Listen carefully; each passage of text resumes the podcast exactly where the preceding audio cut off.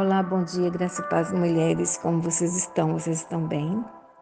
Então, hoje a gente vai ler no livro do profeta Jeremias, no capítulo 46. Amém?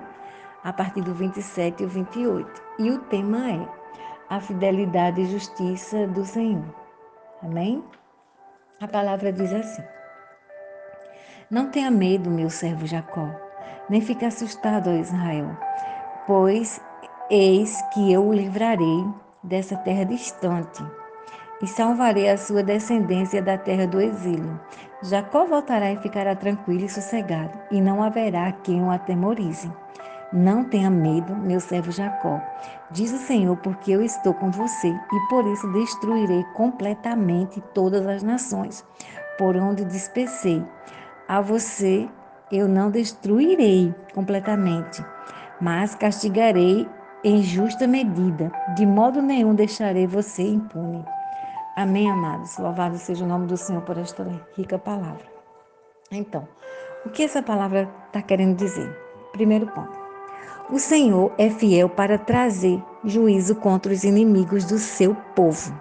E é justo para julgar o seu próprio povo segundo as suas ações. Ele promete nos livrar dos inimigos e estar junto do seu povo. Então, podemos ver a sua misericórdia, que é infinita em suas ações, e vemos também o seu amor em suas ações de corrigir o seu povo, pois mesmo os livrando de seus sofrimentos, ainda assim promete julgá-los com bondade. Então, logo me recordo lá em Hebreus 12 e 5 até o 8 que diz assim: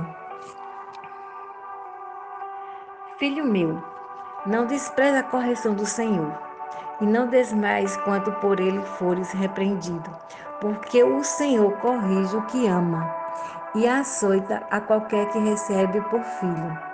Se suportais a correção, Deus vos trata como filhos, porque que filho há a quem o Pai não corrija. Mas se estáis sem disciplina, da qual todos são feitos participantes, sois então bastardo e não filhos. Então, amado, os filhos de Deus são aqueles que recebem também o amor de Cristo, manifesta em juízo. Amém? Então, o segundo ponto desse texto, não temas. Então, precisamos entender que em todo tempo o Senhor está conosco. Amém? Que Ele vê todas as perseguições que sofremos, que Ele é quem promete nos livrar de, dos nossos inimigos e assim o faz. Amém, amados? Que isso é uma promessa de Deus. Então, precisamos orar em todo o tempo, chamando ao Senhor para que Ele estabeleça sua justiça em nossas vidas. Amém, amadas? Então, queridas, descanse na presença de que Ele pertence à vingança. Amém? Então, amadas, vamos ler lá em Romanos 12, 19? Vamos ver o que aqui diz. Diz assim: Não vos vigueis a vós mesmos, amados, mas dais lugar à ira, porque está escrito: Minha é a vingança, eu recompensarei, diz o Senhor. Aleluia! Louvado seja o nome de Deus por esta rica palavra. Amém, amados? Então, é dele a vingança. Não dê lugar à sua ira, mas dê lugar à justiça de Deus, que ela é estabelecida na sua vida. Amém? Pois ele é fiel e justo para nos assistir em nossas dificuldades. Amém, amados? Louvado seja o nome do Senhor. Voltando lá para o texto de, de Jeremias, vamos ver o que é que diz o 15? Porque o seu touro está caído no chão. Não pode se manter em pé, porque o Senhor o abateu. Amém, queridas? Louvado seja o nome do Senhor.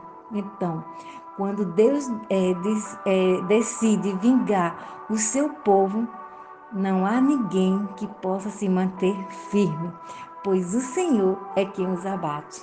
Amém? Então fica esta palavra para o teu coração para o meu coração nessa manhã. Amém? Que Deus nos abençoe abundantemente. Louvado seja o nome do Senhor. Pai, te adoramos e bendizemos o teu nome nessa manhã, Pai. Obrigada por esta palavra, obrigada por esta promessa, porque sabemos, Senhor, que tu és o Deus que nos livra dos nossos inimigos. Obrigada, Paizinho. E eu oro abençoando cada irmã que ouve esta palavra. No nome de Jesus, aquele que vive e reina para todos sempre. Amém, amadas? Que Deus abençoe a tua vida. Que Deus abençoe a tua vida, pastora Isa. Louvado seja o nome do Senhor. Desde já, já o meu abraço e o meu carinho para todas. Beijo. Tchau. Fique com Deus.